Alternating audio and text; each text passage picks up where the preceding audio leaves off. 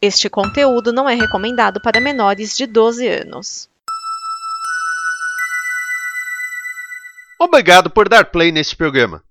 Em nome das pessoas que o fizeram, peço que você expresse sua opinião nos comentários e considere nos apoiar na campanha de apoio, seja no Apoia-se ou no PicPay. As informações e os comentários estão em nosso site comboconteúdo.com.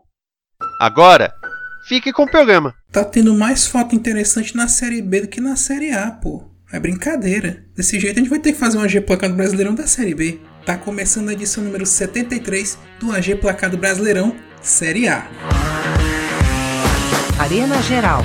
AG Placar do Brasileirão. O resumão da rodada de fim de semana. Salve Geraldo, salve Geraldo do meu Brasil Varonil, seja muito bem-vindo, seja muito bem-vinda a mais uma edição do AG Placar do Brasileirão, o seu resumão do fim de semana do futebol brasileiro, edição número 73, contando como foi a rodada de número 22 do Campeonato Brasileiro de Futebol do ano de 2021. Como eu falei no começo, a Série A tá interessante, mas a Série B tá muito mais. A gente não vai falar porque aqui o assunto é Série A, mas tá tendo muita coisa interessante lá, muita maluquice. Mas o fato agora é primeira divisão, é Série A. Tivemos a rodada nesse fim de semana, terminando no domingo, e vamos contar como foi a rodada 22 para você, jogos da semana.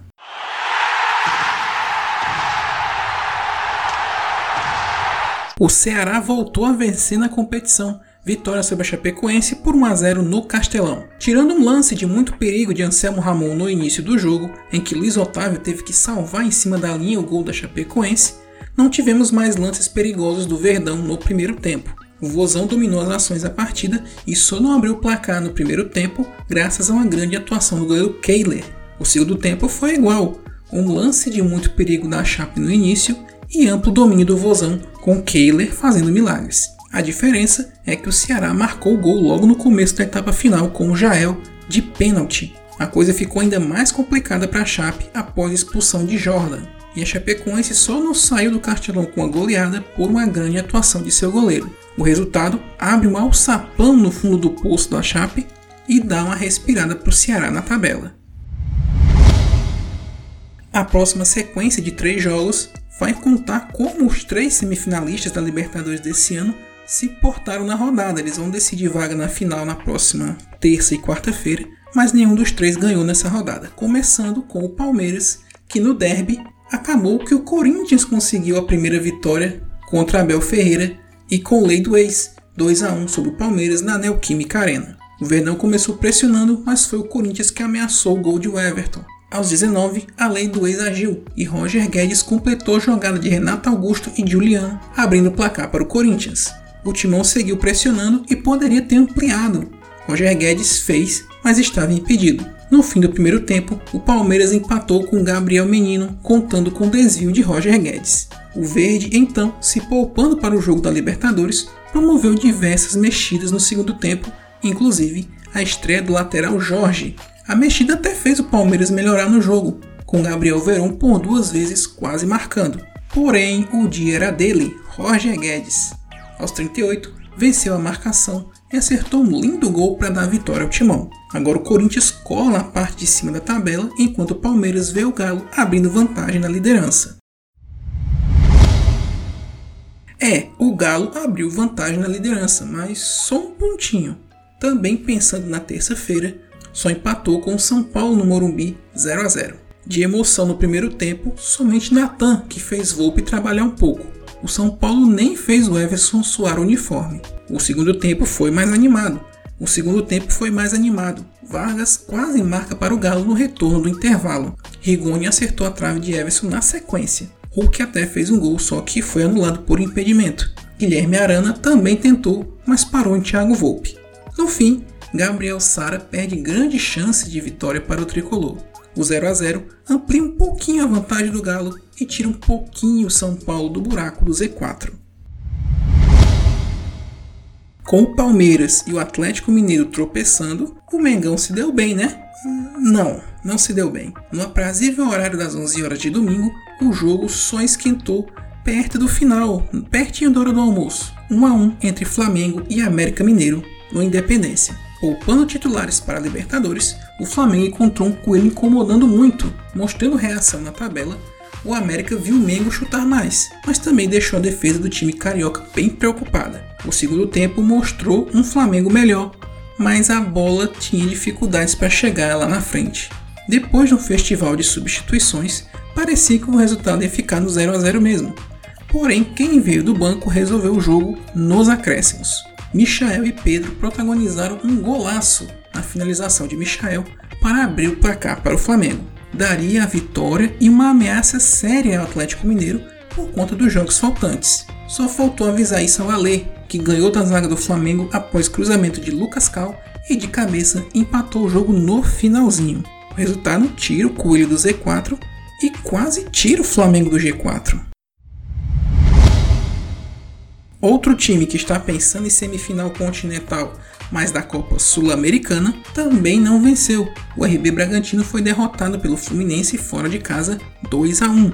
O primeiro tempo foi todo do tricolor. E esse jogo marcou a história para o astro do time. E é esse gol que nós vamos ouvir agora. Com fé no pé!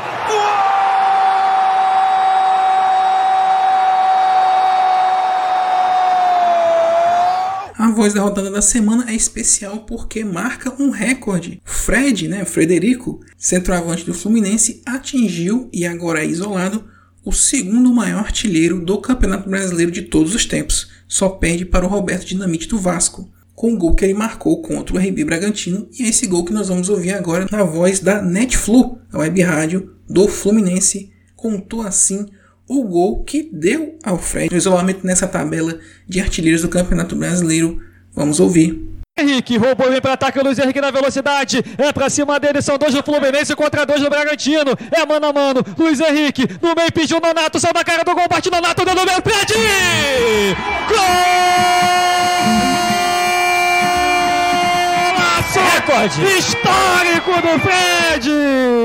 Agora sim, isolado, o segundo maior artilheiro da história do Campeonato Brasileiro. Frederico Chaves Gagues, o camisa 9 do Fluminense.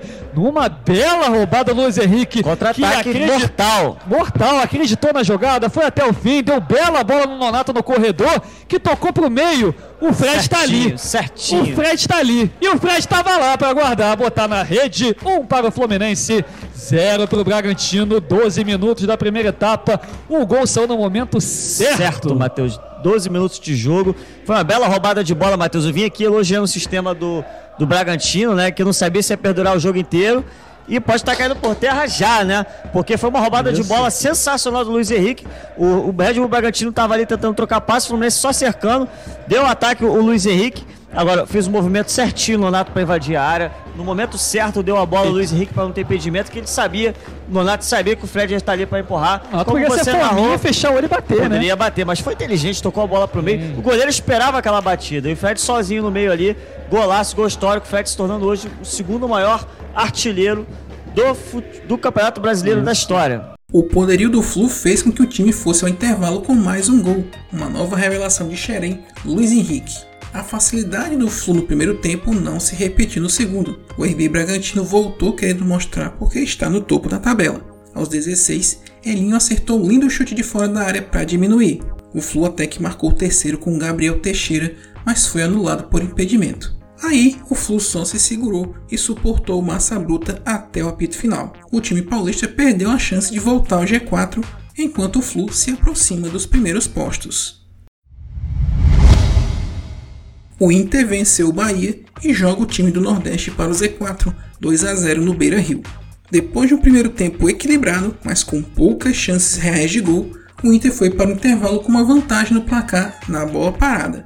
Edenilson cobra escanteio e encontra Yuri Alberto na área para completar de cabeça. O Bahia ainda tentou empatar antes do fim da primeira etapa, mas Gilberto não conseguiu. Sem Rodriguinho, que foi substituído por contusão logo no começo do jogo, o Bahia tentou avançar em campo em busca do empate na segunda etapa, mas acabou dando mais espaço para o Colorado. Gilberto por duas vezes quase empata o jogo, mas a trave ou o goleiro Daniel salvaram o Inter. Para completar, Rodrigo Dourado amplia aos 28 minutos de cabeça para os donos da casa. O resultado coloca o Inter na cola do G6 e o Bahia dentro do Z4. Num duelo entre times que lutam para não entrar no Z4, melhor para os donos da casa, Juventude 3, Santos 0 no Alfredo Jacone. Só que o jogo parecia diferente. O Santos começou melhor e perdeu muitas oportunidades nos primeiros minutos com Marinho e Léo Batistão. O Juventude não se encontrava em campo e o Santos dominava. Parecia que seria um jogo fácil para o Peixe, mas os visitantes pressionavam e não marcavam. Aí, no final do primeiro tempo, o Juventude surpreendeu e abriu o placar com Ricardo Bueno de cabeça. O Juventude resolveu travar o jogo com um esquema mais defensivo e cheio de faltas o Peixe não conseguiu avançar em campo. Foi aí que o dedo do técnico apareceu, só que pro mal. Fábio Carilli mexeu no time e colocou ele para frente, deixando o esquema de três zagueiros para trás. Um erro grave, já que o Juventude veio para cima. Aos 18, em escanteio, Dawan completa a cabeçada e faz 2 a 0. Mesmo com Marinho e Sanches arriscando, foi o Juventude que acabou ampliando com o Guilherme Castilho aos 38. O resultado deixa o Santos na beira do precipício, lugar que o Juventude está um pouquinho mais salvo que ele por enquanto. Depois de seis partidas sem vencer, o Fortaleza enfim vence e volta à terceira posição da tabela, 1 a 0 sobre o Sport fora de casa. Até os 20 minutos, só deu Fortaleza, com muito volume de jogo e chances desperdiçadas. Depois disso, o Leão Recifense foi melhor e arriscou com André e Zé Wellison, mas foi o Leão Fortalezense que abriu o placar no fim da primeira etapa. Marcelo Benevenuto, em cobrança de escanteio, colocou o tricolor na frente. O segundo tempo foi muito truncado. O Fortaleza, esperando o esporte no seu campo de defesa, parecia apenas aguardar o fim do jogo. Já o time da casa tinha a bola, mas não conseguia passar pela defesa do Leão. Assim, o jogo seguiu até o fim. O Leão visitante volta para a terceira posição, enquanto o Leão da casa afunda ainda mais no Z4. O único time que vai jogar mata-mata no meio de semana que se deu bem foi o Atlético Paranaense 4 a 2 na Arena da Baixada sobre o Grêmio. Mesmo com um time misto por conta da Sul-Americana, o Furacão dominou o jogo. O domínio, porém, só se transformou em gols no fim da primeira etapa, e com dois gols em lei do ex. Pedro Rocha fez aos 30, em tabela com Renato Kaiser, e aos 45, completando de cabeça cruzamento de Nicão. Isso deu uma boa vantagem ao time da casa. A etapa final acabou sendo um repeteco. O Grêmio seguia sendo dominado pelos donos da casa e viram Renato Kaiser ampliar em 3 a 0. O Grêmio chegou a diminuir com o Thiago Santos, mas logo depois o Furacão fez mais um, mais uma vez com Renato Kaiser. No fim, o tricolor ainda fez um gol com o Wanderson, mas a vitória do Atlético não foi ameaçada. De olho no G6, o Furacão impediu o Grêmio de sair da zona de rebaixamento nessa rodada. E para fechar, Atlético Goianiense e Cuiabá empatam em 0 a 0 no Antônio Ascioli. Os donos da casa foram melhores na primeira etapa, mas André Luiz, Igor Carius, Matheus Barbosa e Ronald, apesar de terem dado trabalho a Walter, não conseguiram marcar. O segundo tempo seguiu com o Dourado se segurando e o Dragão tentando alguma coisa. Zé Roberto teve a melhor chance do jogo para o Dragão, mas desperdiçou. O resultado deixa o Dragão numa seca de vitória gigante em casa, enquanto deixa o Dourado com uma marca incrível de invencibilidade. Mas o resultado acabou sendo péssimo para ambos os times.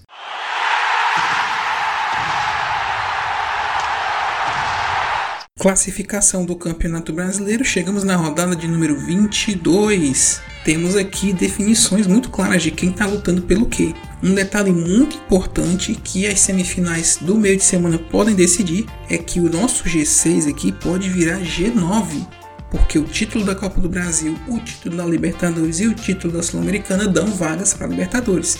Então, podemos ter nove representantes na Libertadores e mais seis na Sul-Americana, dando 15, 15 equipes disputando um torneio internacional em 2022. Olha só que coisa. Só o 16 e os rebaixados não iriam disputar nada. Isso é uma possibilidade, então essa tabela aqui que eu posso dizer pode mudar para o fim do ano. Então vamos à classificação na 22ª rodada. O líder Atlético Mineiro com 46 pontos, em segundo Palmeiras com 38, em terceiro Fortaleza com 36 e em quarto o Flamengo com 35. Fechando a zona da Libertadores no momento, Bragantino e Corinthians com 33 pontos. Na zona da Sul-Americana, por enquanto, Internacional e Fluminense com 32, Atlético Paranaense com 30, Cuiabá com 29, Ceará com 28 Atlético Goianiense com 27 pontos.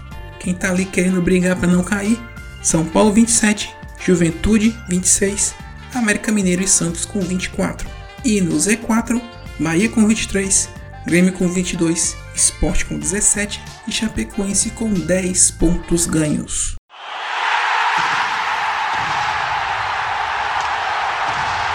A próxima rodada vai acontecer no próximo fim de semana, dia 2 de outubro e 3 de outubro, sábado e domingo. Vamos aos jogos. 5 da tarde, Fortaleza e Atlético Goianiense no Castelão, Cuiabá e América Mineiro no, na Arena Pantanal, esses jogos às 5 da tarde. Às 7 da noite, Bahia e Ceará na Fonte Nova, Bragantino e Corinthians no, no Nabi Abichedin. 9 da noite, fechando o sabadão, Atlético Mineiro e Internacional no Mineirão. Domingo, dia 3, 4 da tarde, Flamengo e Atlético Paranaense no Maracanã, Chapecoense e São Paulo na Arena Condá. 6 e 15 da noite, Palmeiras e Juventude no Allianz Parque, Santos e Fluminense na Vila Belmiro e fechando a rodada, 8 e meia da noite, Grêmio Esporte na Arena do Grêmio. E esse foi o AG Placar do Brasileirão. O espaço está totalmente aberto para você deixar sua crítica, sugestão, o que podemos melhorar aqui no nosso programa, os comentários lá no arenageral.com.br e na comboconteúdo.com estão mais que abertos para você deixar lá seu pitaco. Lembrando também das nossas redes sociais, Twitter, Facebook, Instagram, tá tudo lá no arenageral.com.br. Também te convido a conhecer a Combo Conteúdo, que é nosso parceiro nesse projeto. Lá tem vários outros projetos audiovisuais que você pode conhecer. Além disso, o financiamento coletivo também, para que mais projetos como esse possam continuar existindo e outros possam existir. É só chegar lá na comboconteúdo.com e saber mais. Beleza pura? No mais é isso. Nos vemos na próxima terça-feira com mais uma rodada do AG Placado Brasileirão. Abraços a todos. Até a próxima. Esta é uma produção da Combo. Confira todo o conteúdo do amanhã em nosso site comboconteúdo.com.